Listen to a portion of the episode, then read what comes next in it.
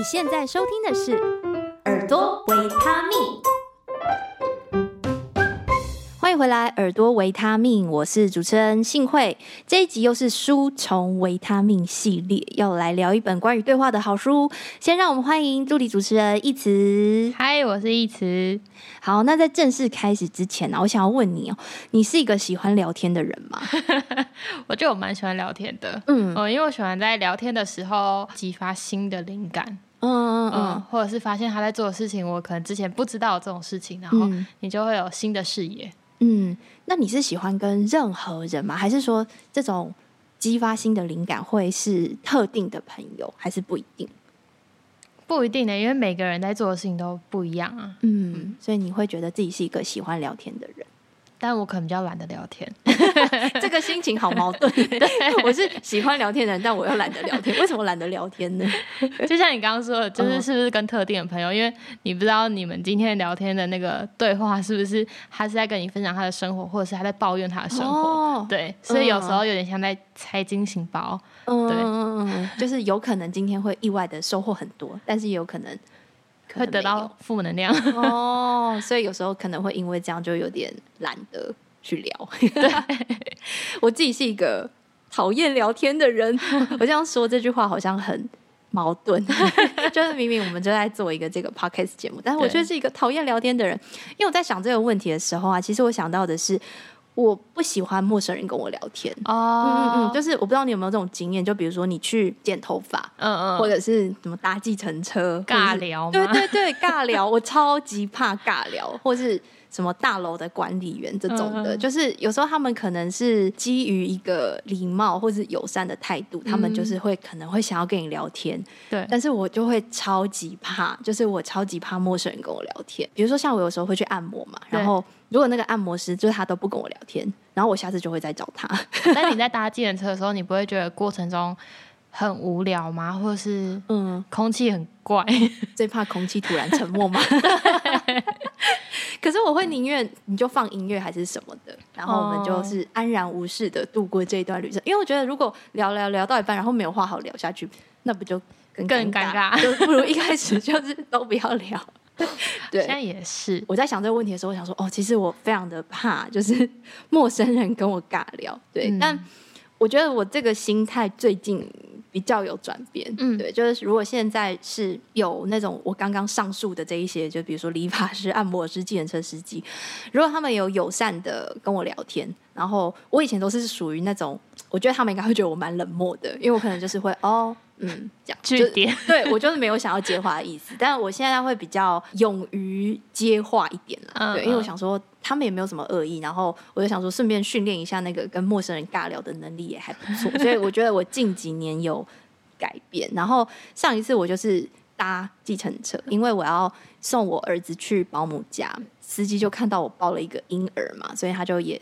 也会礼貌的问一下、啊，说哦他多大，或者他要去哪，然后我想说哦他也是关心，然后就跟他聊聊聊，然后就后来就聊超多，后来那个司机就跟我说哦他的小孩怎么样怎么样，这附近哪一间学校比较好啊，什么什么之类的，然后就开始跟我大聊特聊，然后就最后呢，司机还算我比较便宜，啊、怎么这么好？对，因为他可能就觉得啊就是辛很辛苦，对辛苦，然后就是有一种啊自己也是过来人的那种心情，嗯、对，然后我就觉得哎。诶其实也还不错啊，就是意外的收获这样。对，所以现在我就没有那么排斥这件事情了。嗯，嗯，那你在聊天的时候，你是比较喜欢用文字还是声音呢？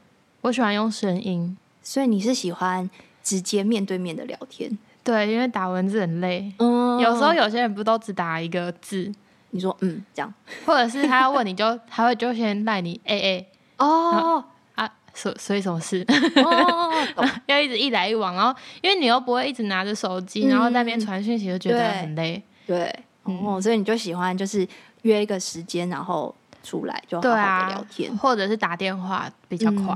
嗯嗯嗯嗯嗯，我好像也是，我也会觉得文字在那边一来一往会有点没有效率。嗯，除非真的就是一个很无关紧要的事情，然后你就是有空再回，我也没差。对，那我就觉得还好。对，但是如果说真的要好好聊天的话，好像还是面对面的聊天或是打电话会比较有效率，嗯，而且有时候文字也没有办法充分的表达你的心情。嗯嗯嗯嗯嗯，所以还是用声音会比较好一点。嗯哦。那我们今天要聊的这本书呢，就是潘月琪老师的《质感对话课》。那潘月琪他是一个专业的口语表达讲师，他也有广播主持十几年的经验。他还曾经在学学文创啊、好好这些线上平台开课。其实我去年本来要去上他的课哦，对，我有报名一个他在台北开的课，然后、嗯、但是因为那时候是去年五月，还记得吗？哦、就是疫情 第一波爆发的时候，所以后来那个课就取消了。哦，也没有延后吗？没有，那时候大家都很慌，嗯嗯嗯，就不知道。延到什么时候？我记得后来好像就取消了，oh. 所以就有点可惜。本来有要去上他的课。那今天这本质感对话课，其实他之前还有出一本叫做质感说话课，嗯，然后这本有点像是续集。然后我自己是两本都有看，然后我觉得第一本质感说话课，其实我觉得他整理的论述会比较清楚，嗯，对。然后那这一本比较像是续集，他就结合比较多他自己的访谈经验啊，还有一些生活领悟。那因为这本比较新啦，是最近才出的，所以想说，哎，还是来聊比较新的书好了。然后它还蛮好读的。那这本书呢，它在一开头的时候，因为它既然是对话嘛，所以它就整理了交谈的十个目的。第一个是获取资讯与知识，然后第二个是厘清并解决问题，再来是做出判断。发现机会，提升好感，寻求灵感，消融界限，建立情感连接，启发他人，疗愈他人，实践共好。我们对话的目的大概不会脱离上面的这一些目标，所以大家也可以想一下，你自己平常在跟别人对话的目的是哪一种呢？嗯，好，那这本书总共有四个章节，它把它切成了第一章是职场对话，第二章是社交对话，第三章是媒体访问，第四章是自我叩问。那今天我跟义子一样会轮流来跟大家介绍，然后也会讨论一些我们印象比较深刻的地方。嗯，好，第一章是职场对话，我觉得这应该是大家都比较熟悉的一个地方，因为我们好像就是也要工作，所以他会从这个地方开始讨论。那这个职场对话里面，它其实有七个小章节，那我会选一些我觉得印象比较深刻的。第一个就是让好奇心成为你的向导。就这本书里面，他有提到一个数据，他说四岁小孩平均一天会问一百到三百个问题，很多哦。你要做好心理准备，我吗？真的？对。但是我记得我小时候好像有这个时期，我记得我好像有一个时期会很喜欢一直问说为什么？为什么？这是什么意思？对对对。然后现在看就觉得哦，一百到三百个好多哦。我们现在一天会问几个问题呢？可能真的。蛮少的，对，嗯，然后所以他就是想要透过这个数据来提醒大家说，其实好奇心是我们与生俱来的，嗯，然后他有为好奇心下一个定义，叫做喜悦的探索，其实是带着一个很开心的心情去探索你的生活，哦，好，那可是这跟职场有什么关系呢？通常我们都会觉得说，哦，工作就是为了。赚钱糊口嘛，就是为了嗯养活自己，然后不要没有工作这样。可是可能你做久了就会觉得没有动力啊，想要换工作。那他说就是你可以把这个好奇心用在你的职场上，去挖掘各种可能的角度。比如说你在面试的时候，通常主考官最后他通常都会问你说：“哎，那你有没有什么问题想问？”嗯，应该会。然后这时候其实你就可以把握这个机会去发问啊，了解公司的背景或是他未来的发展。那在工作里面呢，你也可以去探索自己可以做的事情是不是还有更多？因为可能你做一段时间，你就会觉得啊，这些事情我都已经会了，已经很熟了。嗯。那你就可以去想说，我已经很熟了，可是我可不可以做得更好？有没有优化的机会？然后甚至是你在工作当中遇到的前辈，或是你遇到的一些其他领域的窗口，你能不能向他们讨教工作相关的经验？所以是可以把这个好奇心，就是带到职场里面去探索。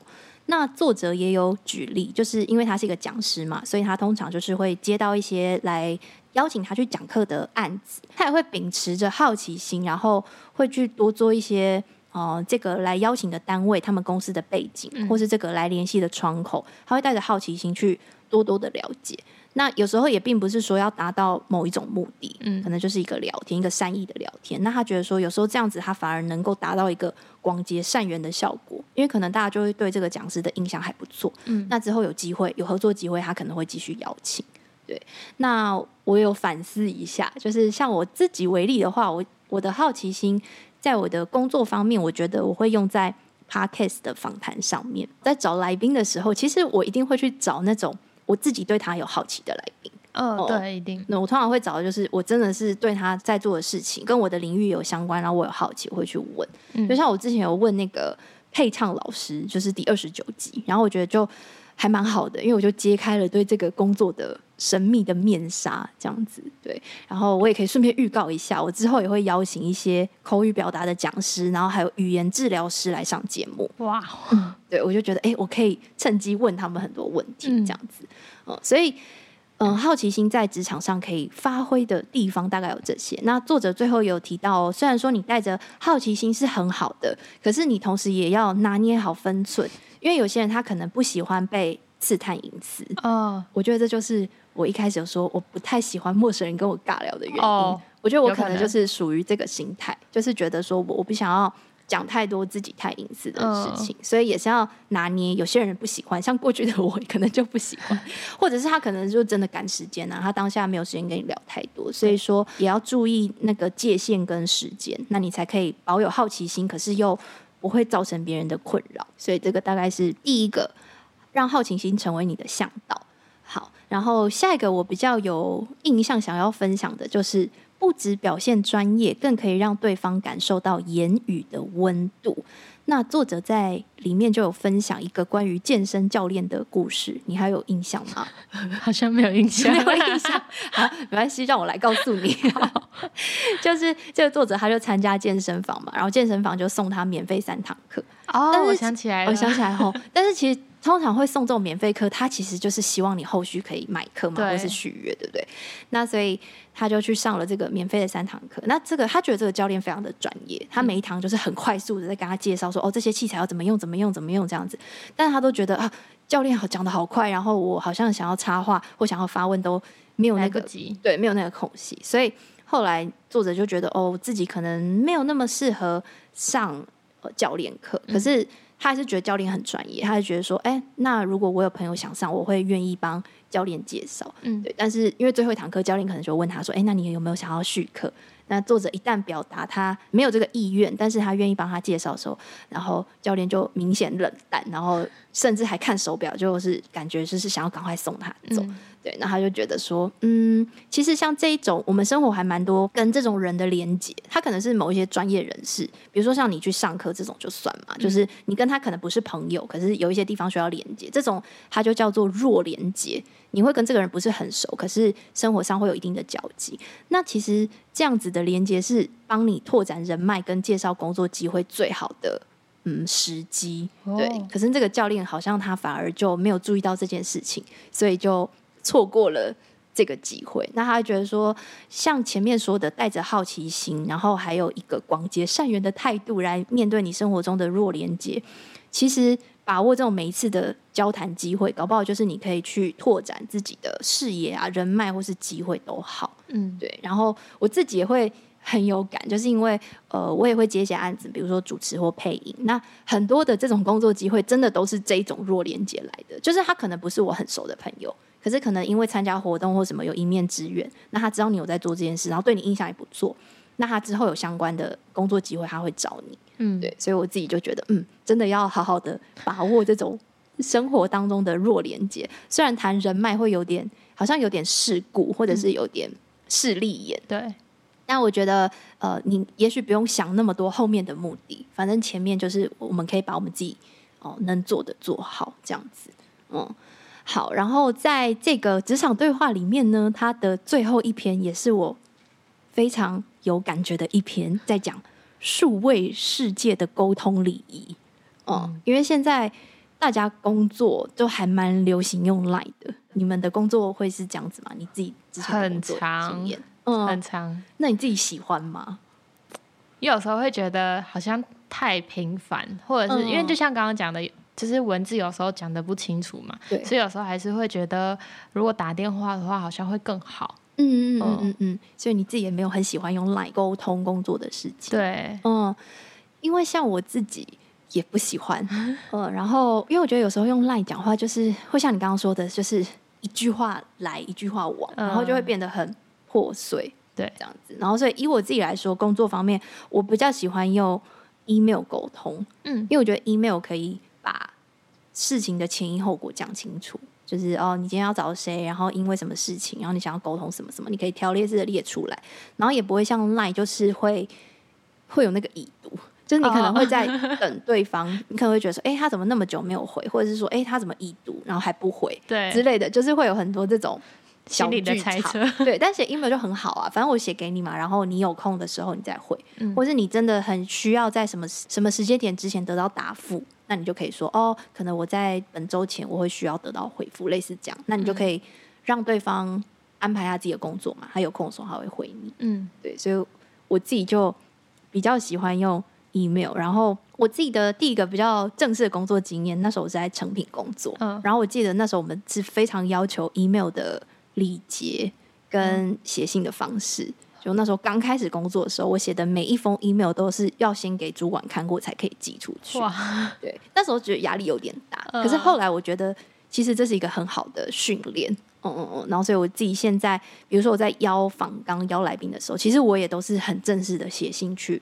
问对方，嗯，我就是不会在那种 social media，然后就丢一句说哦，可不可以访谈什么的？因为我觉得这样对方，如果我是我收到这种讯息，我可能会觉得有点没头没脑的。对对，所以我到现在都还是会用这样子的方式，所以只是想要问一下，看看现在的年轻人 是不是也是这样的？email 还是比较正式一点，因为毕竟 LINE 你也是会跟朋友聊天什么的，嗯、那个你可能就不会像刚你说 email 的那么格式。对，不会太注重。嗯嗯嗯，对，所以我觉得比较正式的东西，或是嗯，我不知道哎、欸，有时候要弄一些附件什么的。嗯嗯，对我也很讨厌别人 用赖传附件给我啊，到时候还会消失。对，他到时候会过期，然后就很麻烦，然后我还要开电脑把它存下。我觉得你为什么不用 email 寄给我？他到时候就是很方便找，然后你也不用就是还要另外存。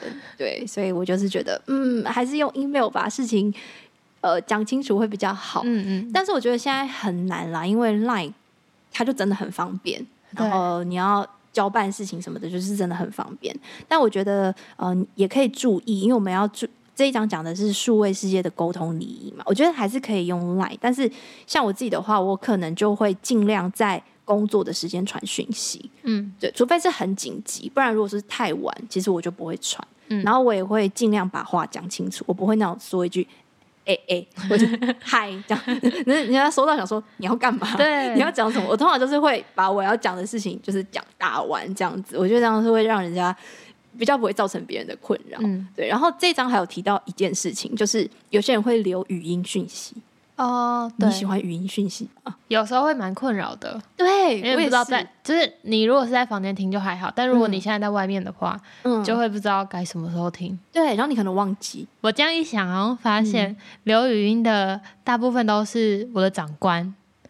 哦，然后你就会很害怕，因为不知道他要讲什么。但你如果点开来听的话，就会有那个已读。我觉得 我我自己对于收到语音，我也是觉得蛮困扰的，因为有些人就会说，呃，我我现在呃不方便打字，然后我可能就是留语音给你。但我觉得就是会有点，就是像你说的，如果你现在在外面，然后你就得还要找耳机出来，对、嗯，然后你还得就是拨一点时间听。对，我觉得其实对别人会有一点点困扰，所以我自己蛮少留语音给别人的。对，除非我真的可能我坐电梯或什么某一个空隙，我很急着要留一句话，可能才会。嗯、但我自己真的非常少。然后这个作者他也有在这一章里面提到，就他有个朋友也是跟他说，他一点都不喜欢收到语音讯息，嗯，因为他觉得语音讯息你可能留三十秒，可是你打字你可能五秒就看完了。对啊，对，对别人来说就是可以一目了然，而且他可能要照顾小孩干嘛的，他没有那么多时间还要点开来听，嗯，对，所以我觉得语音或文字可能你也要看你沟通的对象啦，然后就是决定哪一种方式可能会比较适合你们这样子。嗯、好，这就是我的第一章，在讲关于职场方面的对话。好，接下来让一直来介绍第二章。好，第二章是社交对话。也会用两个章节来跟大家分享。第一个是一期一会仿如出现，那作者他就有分享，他曾经有接待了一位智利来的朋友来到台湾，嗯、然后他其实就短短的两天而已就接待他，他们其实也本来都不认识，在这过程中呢，就是有发现他们有很多的共同点。结束之后呢，那个朋友就有说，因为他们都很喜欢法国，搞不好我们哪一天会在巴黎的街头巧遇。嗯、那作者当时他其实是心里想说，这应该是唯一一次，也是最后一次见面吧。嗯，结果没有想到，过了两年之后，他决定要去法国旅行。然后那个期间呢，刚好这个智利的朋友也在法国工作，嗯，因为他是跟着剧团，然后要去工作，所以他们就在法国相约要见面。然后一直到现在，双方也都会靠着脸书来关怀对方。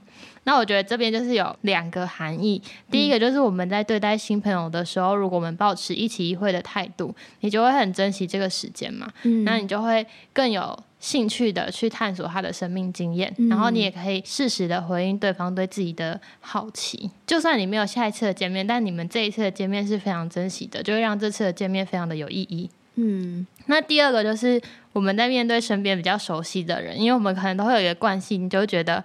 啊，反正每天都会见到你啊，或者是我们一直以来都会见面啊什么的，嗯、然后你就没有那么用心的在跟他讲话，嗯、可能跟你的家人、跟你的朋友，对。那如果我们对于这些人也保持着一期一会的心态呢，我觉得会让彼此之间的关系会更紧密一点。对，嗯，我觉得这让我想到，就是可能我们会看到有些家人或朋友在吃饭的时候，但是他们是各自在看自己的手机。哦，对，没错。哦我我我还蛮怕那个场面的，因为我会觉得这样好像那那那我们干嘛吃饭？哦，对 对，就是像你刚刚说的这种感觉，就是啊，反正我们还会再碰到嘛，嗯的这种感觉。但如果跟你吃饭那个人拿了手机，嗯、你会拿手机出来吗？我其实基本基本上，我如果跟家人朋友聚会，我真的不会把手机拿出来，哦、我不会把手机拿到。桌桌面桌上不会，这是一个在跟别人相处的一个很重要的心态。如果我们都保持这个一起一会的想法的话，嗯，就可以避免掉一些争执吧，而而且比较深刻啊。对对对，嗯，好。那第二个呢，是尊重每个人想要独处的时光。嗯，你会很难拒绝别人的邀请吗？会，我是属于不太懂得如何拒绝别人的人。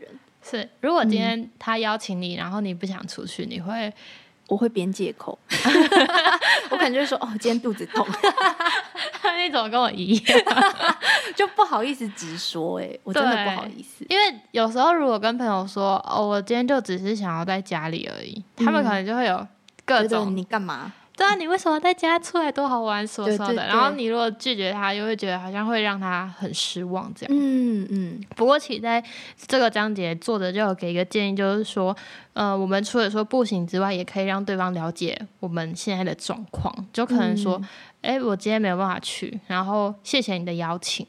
对，或者是预祝他的活动很顺利。如果他今天邀请你去参加一个活动的话，因为我们能够被他邀请，就是他有把我们放在心上嘛，嗯、那这就是一件很值得感谢的事情。所以给他一个感谢，可能会让这件事情是一个很好的结局。那换一个角度，其实我想，就是如果我邀请别人，然后别人拒绝我的话，哦、我可能也会回答说：“嗯、哦，好吧。”就是你会有点伤心吗？对对对，会有点失落。那、嗯、你可能就回答说。好吧，这样子。嗯、那你如果回好吧的话，其实对方收到他可能也会觉得，好、啊，我让你失望了。嗯，对。所以如果我们在这个好吧后面再加上说，哎，那你工作加油，或者是你好好休息的话，也不会让对方觉得我们有失望，然后让他的心里有那个负担。嗯，对，我觉得这是我们平常在生活中很常会遇到的事情。然后如果大家都重视这件事情的话，我们在呃朋友的聚会就不会那么多的。尴尬，或者是有时候会有一些勉强。对，那你之后会想要试试看这样子说吗？会，我很常会遇到一个问题，就是我可能就休假两天，然后我可能一天要上课，或者是安排了什么自工活动一整天，嗯、那我另外一天真的会不想出门，想休息。嗯、想休息 对，那我可能就会。决定直接跟朋友说哦，因为我昨天我只有休两天，那我今天想要在家里好好的休息。他后面其实有讲到，如果他没有办法同理你的状况的话，嗯，那就这样吧，你也不要有挂碍。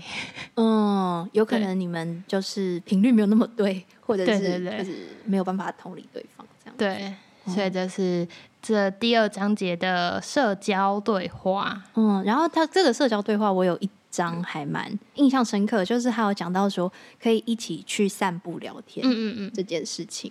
就是他好像在讲说，因为我们像我们现在如果约见面要聊天，可能就是哦去吃饭嘛，或者去咖啡厅。对，然后他有讲说，哎，其实有时候在户外一边走路一边聊天，你的可能身体打开，然后你的那个脑中的思绪也都会不一样。嗯，所以我就对这个。印象还蛮深刻，我就想说，嗯，下次我要来做一个这样子的邀约。我甚至还要想说，那我还是我们 podcast 来一集这样子录，边走边录。对，可是这个会有器，对，可是会有 这个会有器材上的考量，我们再想一下。嗯，呃，不过因为像我妈她之前就是晚上会出去走路，嗯，然后所以有时候她就会约我出去。那、嗯、我们平常在家的时候，可能就不太会就是主动的讲话，对，就可能不会讲一些。事情，嗯，对，然后因为那时候我也是，就是刚离职回到台中，嗯、所以那时候我妈找我去走路的时候，她就会问一下，说，哎，那你之前工作怎么样？然后你现在想要往什么方向啊？什么？哦、就这时候就会聊到更多，嗯嗯，对，我觉得这好像也可以考虑一下，对，就是开启不同的对话的环境，可能会让那个对话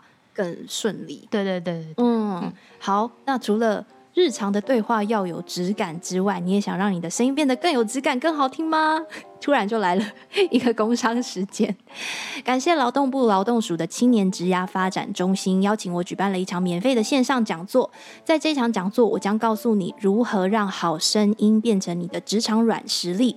无论是在面试或者业务开发、客户关系维护，都需要你的声音来沟通。而声音就是给人很重要的第一印象。有质感的好声音能帮助你在工作当中留给人更好的形象，也有助于后续的沟通。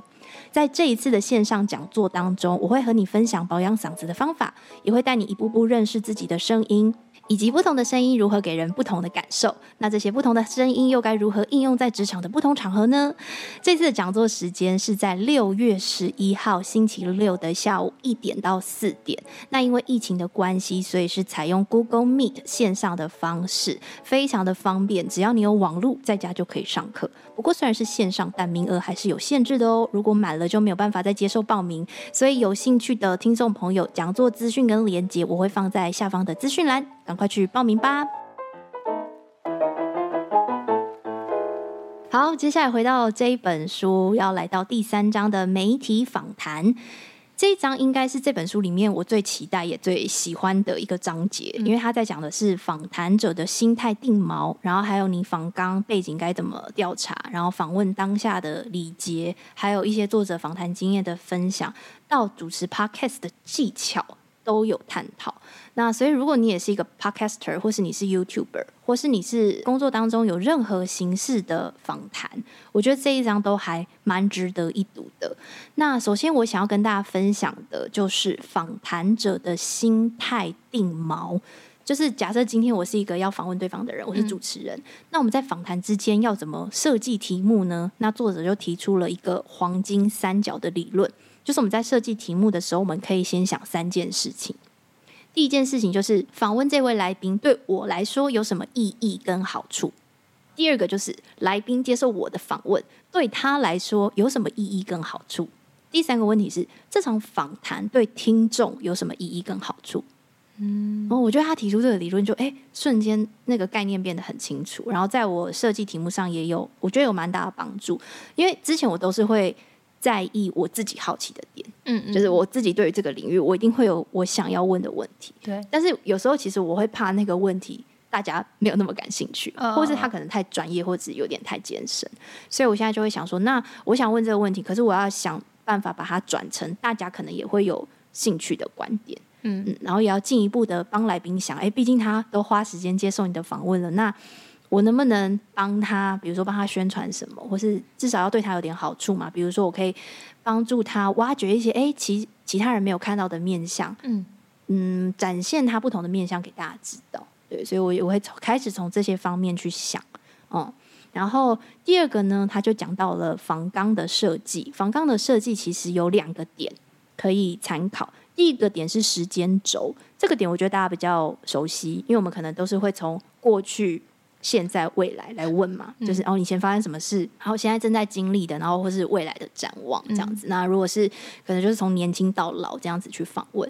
可是如果说你今天遇到的是一个非常生命经验非常丰富的人，那你用这个方式，可能就是要访个 访个天荒地老，对，因为他可能很多东西要讲嘛。那所以你还有另一个坐标可以参考，就是你可以用空间轴来设计你的问题，嗯、就是是在某一个地方，比如说他在某一个公司工作的时候，这个空间里面发生什么事情，或是他在某一段特殊的求学经验，比如说他在海外念书好了。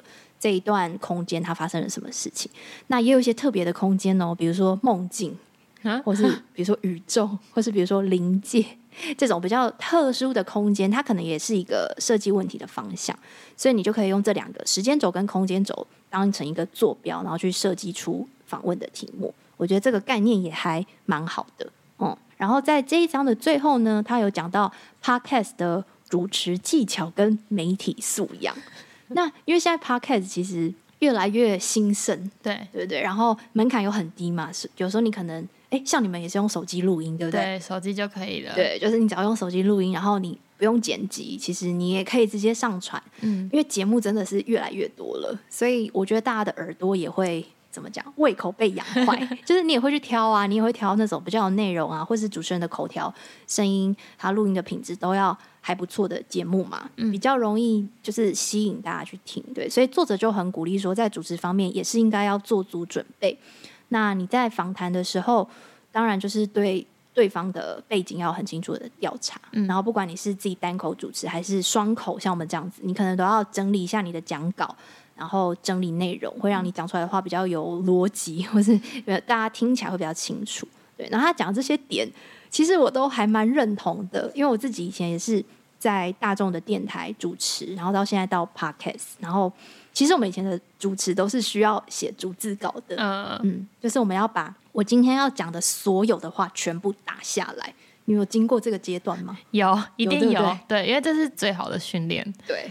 对，所以呃，我觉得大家会听到说，哇，那个主持人怎么讲话这么自然？嗯，怎么会好像他天生就很会讲？他怎么讲起话来都很有重点，这么流畅？但我觉得这一些自然，其实它都是需要演练的。嗯，对，所以从写稿啊，然后到你的声音如何去表现，然后不能听起来很像有在念稿子的感觉，这些其实。都是需要练习的，对。然后像我们的节目，我们也会经过剪辑嘛，嗯，那我觉得剪辑也还蛮重要的。其实我自己不太喜欢听那种没有剪的节目，你会这样子吗？会，就是有一些太多的赘词，对，对，对，对，或者是这一段根本就没有什么重点，就是可能是废话这样，对。然后我我也不喜欢，所以我我自己也会喜欢它稍微剪的比较有重点一点，嗯，对，所以我自己也是会这样子做。那这一章就讲了很多这种，嗯、呃，在现在 Podcast 或是 YouTube 这些自媒体都非常兴盛的时候，你要怎么去嗯训练自己的口条也好，然后怎么准备自己的节目，这一章都蛮值得参考的。嗯，第四章呢是自我叩问。其实我在看这一篇的时候就有点纳闷，因为想说，哎、嗯，我不是在看质感对话课吗？嗯、对对对，怎么突然要自我叩问？嗯、对，自我叩问其实蛮重要，因为你在跟自己对话过程中，你会更加的了解自己。那我想要先问一下，幸会，你有没有自己的仪式感？我自己的仪式感，其实我每天早上都会写随笔。哦，这个习惯我持续蛮久的。嗯，哦。然后我会在吃完早餐之后，大概花个十几分钟，我有一个笔记本，它不是日记，它就是把你的思绪写下来。Oh. 你现在烦恼什么？现在担心什么？昨天做了什么梦？等等，随便都可以写，反正没人会看到，所以也不用有逻辑。嗯，然后我通常就是会这样写，大概一页到两页。这个应该算是我的仪式感。嗯，那你这个跟作者其实蛮像的。嗯，作者在早上的时候会有一个正向清晰的提问，他会用这个来展开他的一整天。嗯，像早上的时候，他也是会先回顾前一天的梦境，嗯，然后回顾完之后就先舒展一下身体，他就会问自己说：“我今天要用什么心情来过这一天呢？”那有一句话不是说开心是一天，不开心也是一天，何不选择开心过日子呢？嗯，所以他的回答永远是我要选择开心喜悦的过这一天。嗯，那接着呢，他就会起床去喝个水，整理一下家里，然后再问自己说：今天我需要做什么事情呢？就透过这个问题来盘点一下今天的工作内容。嗯、那在工作前呢，他会做简单的瑜伽跟冥想，之后再问第三个问题：今天我想祝福谁？嗯，他整理这三个问题，他觉得这样每天早上问自己呢，可以升起对生命的热情，然后也可以召唤出他的行动力。嗯、那他也建议我们可以设定自己的晨间自我提问。嗯，对，我觉得这蛮特别的。嗯，嗯，而且我觉得光是想象。就你刚刚说，开心也是一天，不开心也是一天。我觉得那个心情就会差很多。嗯嗯，因为早上可能虽然说我是会写那个随笔，可是其实我也没有到每一天，因为有时候真的还是会有那一天行程很满的时候，嗯、然后你就会很匆匆忙忙的开始。对，就。就觉得啊，今天好像很多很多事情好忙，这样就没有那个空隙去想这件事情。嗯，但你如果每天早上问自己这个问题，就可以再次提醒自己，我今天要开心的过一天。嗯嗯，那这是早上的仪式感，在晚上的时候呢，他会温柔的跟自己说晚安。他这边有分享一个韩剧，是二零一四年播出的《没关系是爱情》啊，然后这个剧中的男主角张载烈呢，他是一个风流倜傥的。人气作家跟电台的主持人，但其实他曾经有被家暴，然后罹患了自己不知道的精神疾病。嗯、呃，在最后一集的时候，就是男主角他有配合专业的治疗，恢复了他的身心健康。然后某一天，他就回到他以前主持过的电台担任节目嘉宾的时候，在节目的尾声，主持人请他对听众说几句话。那在过去他自己主持的时候呢，节目结束前，他都会祝，就是跟大家说晚安嘛。嗯，所以这一次他就说，今天的晚安问候不是对大家说，我想对自己说，这段日子以来，我总是问候别人还好吗？并且向他们说了无数次晚安，但我却从来不曾真正对自己说过。各位今天晚上也不要对别人，而是对自己问候一句：“你真的没事吗？”然后说一声温暖的晚安。那么今晚也一样，晚安，张仔烈。嗯，我觉得这个就是。对自己说：“你今天做的很好。”那今天已经要结束了，嗯、我们就安心的睡觉的一个很温暖的晚安。嗯，对，嗯。所以除了早晨有一些自我叩问的仪式，然后晚上也不要忘记啊、呃，怎么讲？拥抱自己一下。对对，拥抱自己。哎，你说的比较好。我刚本来要说帮自己加油，对，但好像比较是拥抱自己。对，嗯，还是觉得这本书很温暖。对，真的。好，那在最后一章就是自我叩问的里面，它还有就是有一个章节是在说可以时常问自己的三十三个问题。嗯嗯，所以我们决定一人挑三个来回答。好，第一个我选的是我最想改善什么生活习惯。嗯嗯，好，我觉得我的回答应该是早点睡觉。哎，我觉得早点睡觉还蛮。特别的，因为大家通常都会想说早点起来，可是你是早点睡觉。哦，因为我本来就会早点起来哦，但我要早点睡，不然会很 累哦。对那你觉得是什么让你没办法早点睡觉？就会想滑手机，哦、然后会觉得还没十二点，可以再滑一下哦。对，嗯，早点睡。我如果可以再早点的话，会更好。嗯，好，我看这几个问题比较有感觉的，好像是。我做这件事或这个选择背后真正的意图是什么？嗯，对，因为我最近开始在想这件事情，就是我们在生活当中做的选择，你是出于什么？就是你是出于恐惧吗？恐惧可能就是觉得哦，我很怕没有工作，或者我怕拒绝别人，我怕让别人伤心，所以我做这件事情。嗯，但我现在会回到自己身上，问一下自己说：诶，比如说我今天选择去运动好了，嗯，我是。在一个怎么讲，就是逼迫自己，就觉得不行不行，你一周一定要运动三次哦，类似这样子。可是我没有去想说，我我的身体，我今天到底想不想动，或者我昨天就没睡好啊，oh. 然后我今天就真的很累，我就真的不想动。可能那可能跟懒惰或自律没有关系。嗯嗯，对，所以我现在会比较嗯，回到自己身上，真正的去想一下，说，嗯，那我现在选择做这件事情是什么原因？嗯，不希望只是恐惧或是一种。习惯，然后觉得说哦，我一定要做这件事哦，有点像打卡的那种概念。嗯嗯嗯、对，好，那你呢？你还有什么想要自我叩问的问题？我第二个是哪些活动我再忙再累也一定参加。嗯，在这个回答上的话，就是因为我参加一些志工活动嘛，对，然后我也希望可以累积一些自己的经验，所以如果有人来找我做事情的话，我都会蛮开心的。嗯，但有时候就会觉得可能事情有点多，嗯、然后会觉得很累，今天不想去。然后有些活动要很早起床，嗯嗯、可是我发现每一次在参加完活动的回去，你都会心灵很满足。嗯，对，所以志工活动是我再忙再累也一定要参加的事情。嗯，好，那我下一个想要回答的是，环顾目前居住的空间，有哪些物品是我不再喜欢，可以把它们做其他处理的吗？这一件事情也是我最近想要做的，最近又开始想要来断舍离了。对，因为我其实蛮常会定期做这件事情的。Uh, 对，然后所以我家的东西就真的不会很多。嗯，uh, 然后我的衣橱也是。